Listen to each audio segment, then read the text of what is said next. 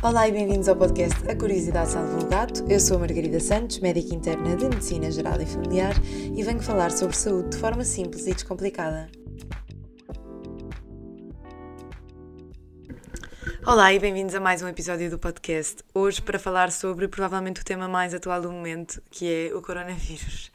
Um, então, decidi fazer este episódio porque de facto surgiram muitas, muitas dúvidas sobre o assunto. Mas antes de começar, é mesmo importante dizer que este é um vírus novo e é uma situação que está a ser atualizada a cada minuto.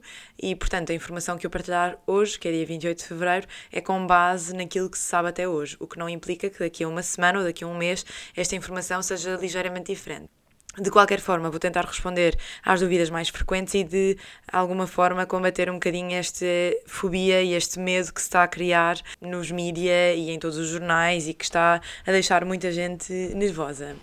Então, o que são os coronavírus? Primeiro, os coronavírus são uma grande família de vírus e têm este nome porque, ao microscópio, têm um núcleo rodeado por proteínas que parecem uns picos e, e portanto, fazem parecer uma croa. Croa, em latim, diz-se corona e daí ter ficado com este nome coronavírus.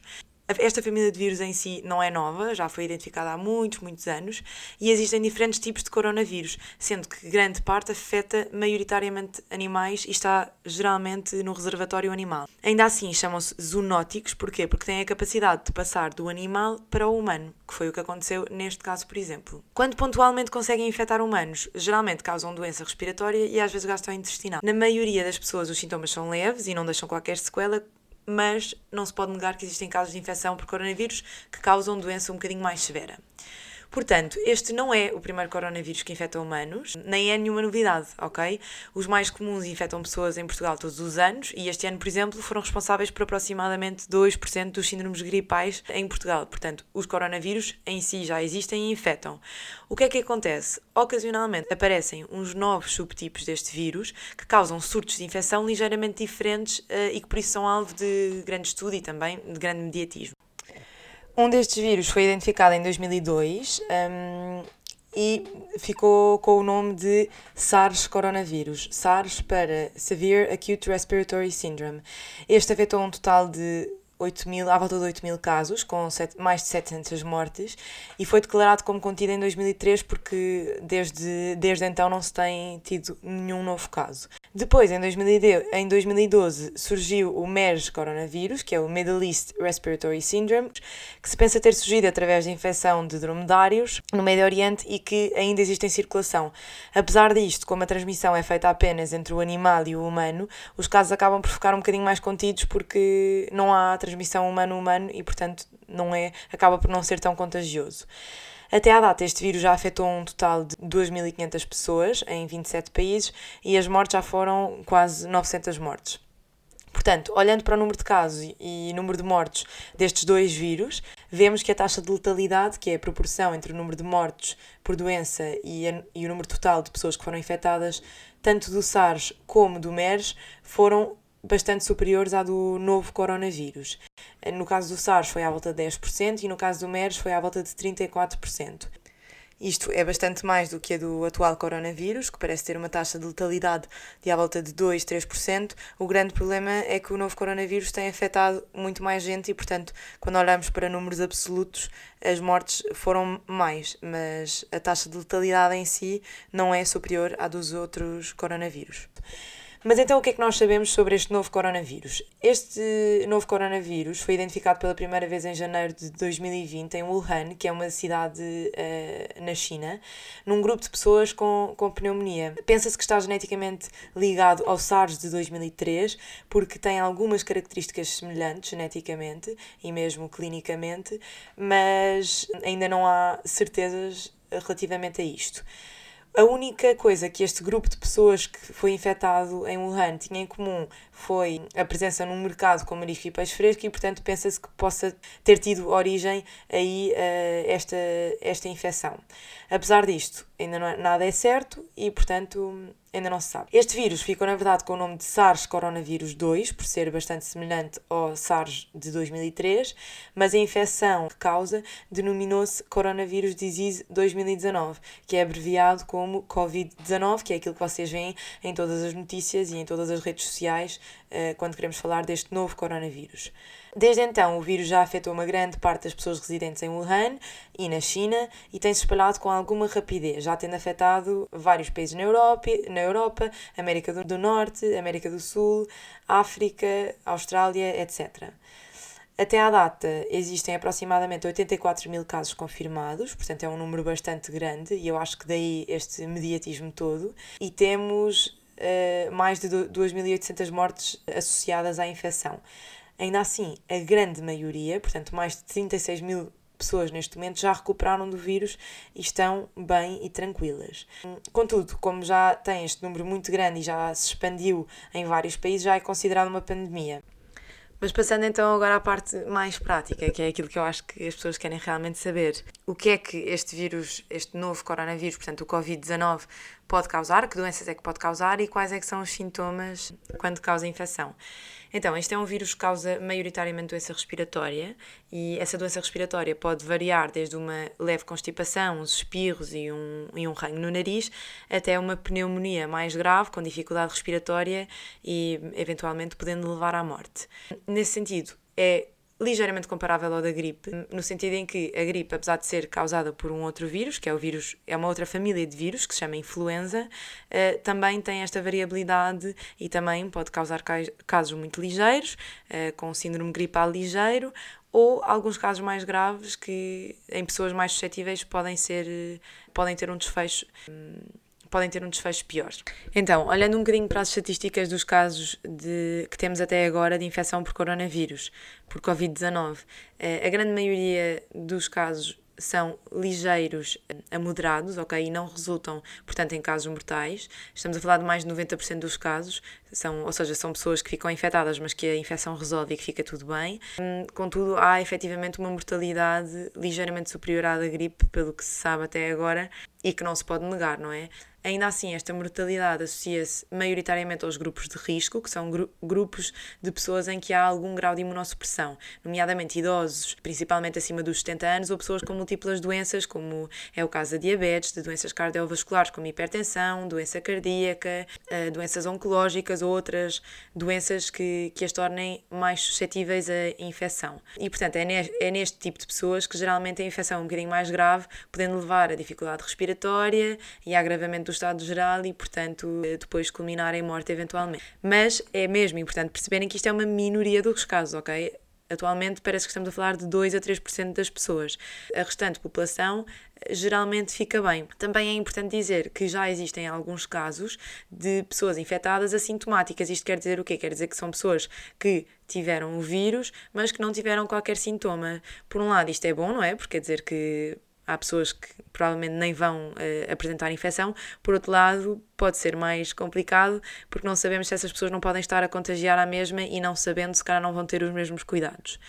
Mas basicamente é isto. A grande maioria das infecções é autolimitada e passa, uh, tal como a gripe, mas existem efetivamente alguns casos mortais, maioritariamente nas populações mais, mais suscetíveis. Os sintomas associados são muito semelhantes aos de uma gripe, ok? Estamos a falar de febre, tosse, alguma falta de ar, cansaço, mal-estar geral, eventualmente algumas dores musculares. É tal como ter uma gripe. Mas como disse anteriormente, alguns casos mais graves podem então evoluir para uma pneumonia grave com dificuldade respiratória e hum, depois mais algumas complicações. Então, e relativamente ao tempo de incubação uh, e da sua transmissão, o que é que nós sabemos? O período de incubação deste vírus pensa-se que seja à volta de 2 a 14 dias, ainda não se tem a certeza. E quando eu falo em período de incubação, falo no tempo que demora desde vocês estarem expostos ao vírus até apresentarem algum sintoma. E, portanto, isto, isto quer dizer o quê? Que na prática vocês podem ter estado com alguém com o vírus e no, nas duas semanas a seguir estar tudo bem e só depois das duas semanas desenvolverem hum, algum sintoma. Ainda não está totalmente claro se neste período em que as pessoas não estão sintomáticas já estão contagiosas, mas pressupõe-se que possa haver uh, transmissão da doença nesse caso e também ainda se pensa que possa haver uh, transmissão da doença mesmo depois de resolução dos sintomas. Ainda assim, eu digo isto, mas não é para ser alarmista, porque a verdade é que, como vos disse, a grande maioria das pessoas, mesmo que tenha a infecção, vai ficar tudo bem e não, e não vai morrer por causa disso. Ainda assim, é importante ter isto em conta para tomar os devidos cuidados caso tenha havido exposição ao vírus.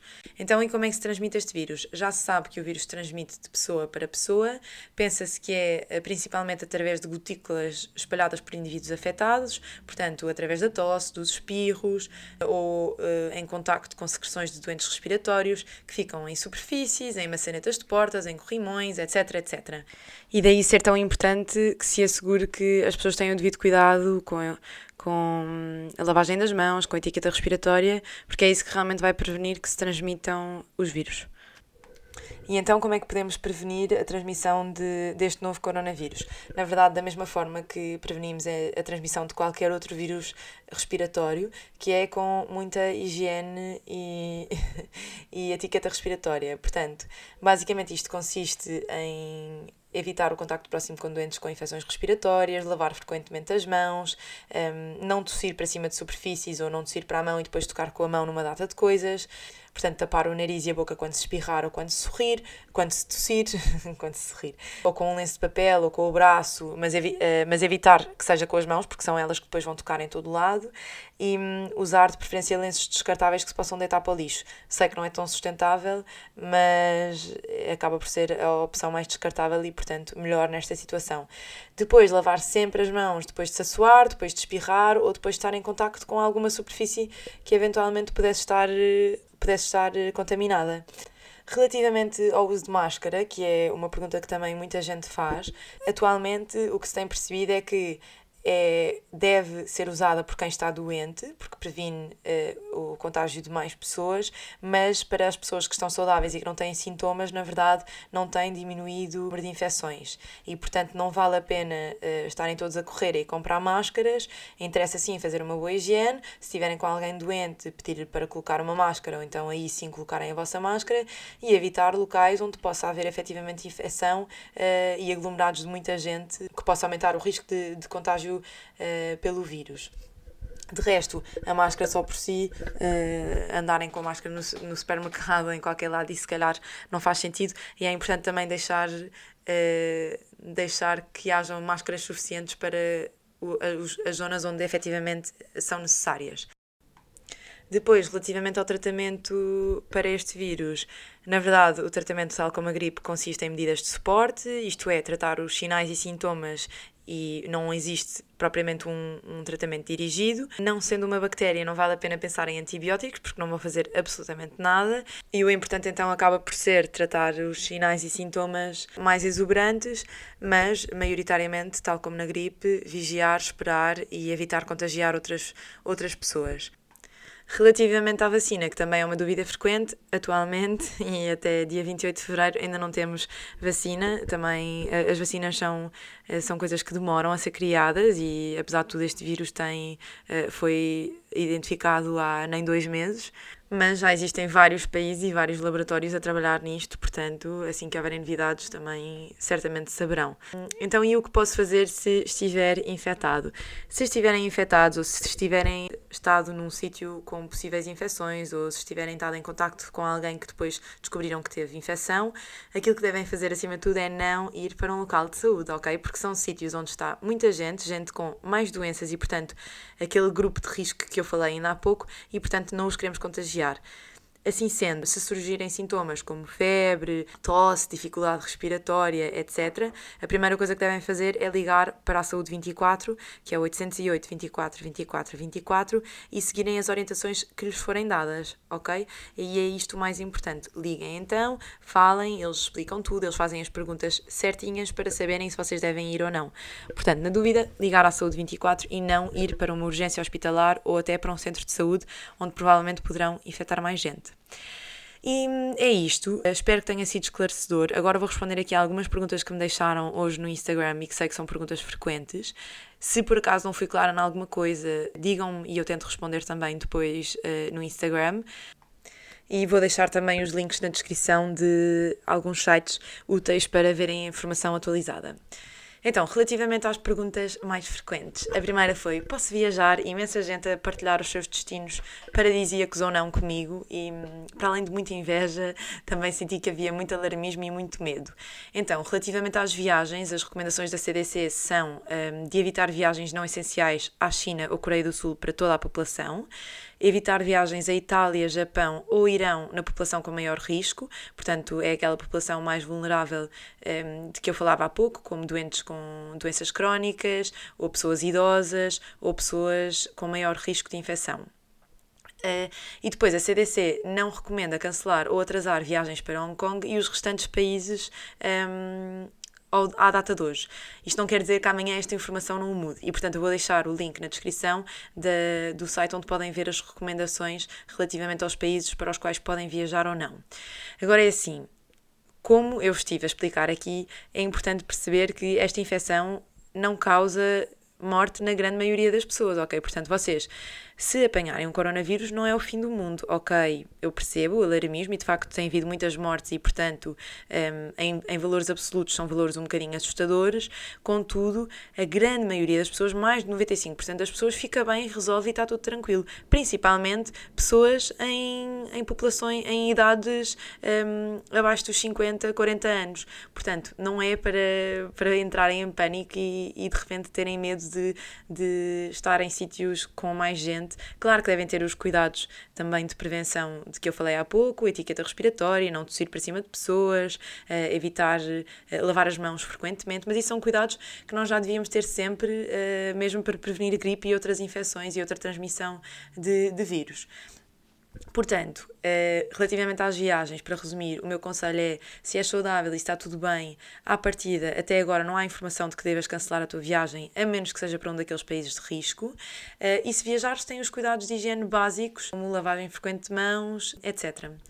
Relativamente ao uso de máscara em aeroportos, eh, que também está um bocadinho aqui relacionado com esta pergunta, isto foi um bocadinho aquilo que eu disse há pouco, a máscara parece diminuir a probabilidade da pessoa doente infectar outras, contudo não parece ser assim tão eficiente a proteger quem não está infectado. E para além disto, a máscara também só é eficaz se for associada aos outros cuidados de higiene, porque se não souberem usar a máscara, que é, por exemplo, colocarem a máscara, depois tocarem com as mãos em algum lado e voltarem a tocar na máscara, então a probabilidade de não serem infectados acaba por ser exatamente a mesma do que se não usar usassem a máscara.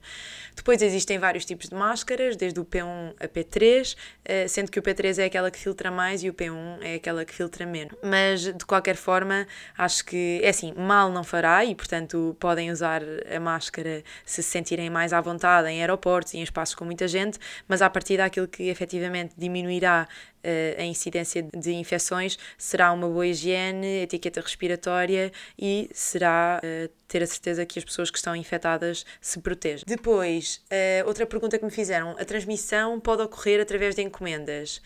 à partida, não. Isto, imagino que estejam a falar de encomendas que vêm de, da China. Pelo que se sabe, atualmente os coronavírus não sobrevivem assim por longos períodos em objetos e, portanto, as pessoas que encomendem, que recebam encomendas ou cartas da China, à partida não estão em risco de serem infectadas porque eh, as encomendas demoram mais tempo do que o vírus duraria. Mas pronto, isto é o que se diz agora. Mas acho que não há razão para alarme. E de qualquer forma, é desinfetarem as mãos com álcool, desinfetarem as superfícies com álcool e à partida fica tudo tranquilo. Outra pergunta: uh, riscos na gravidez?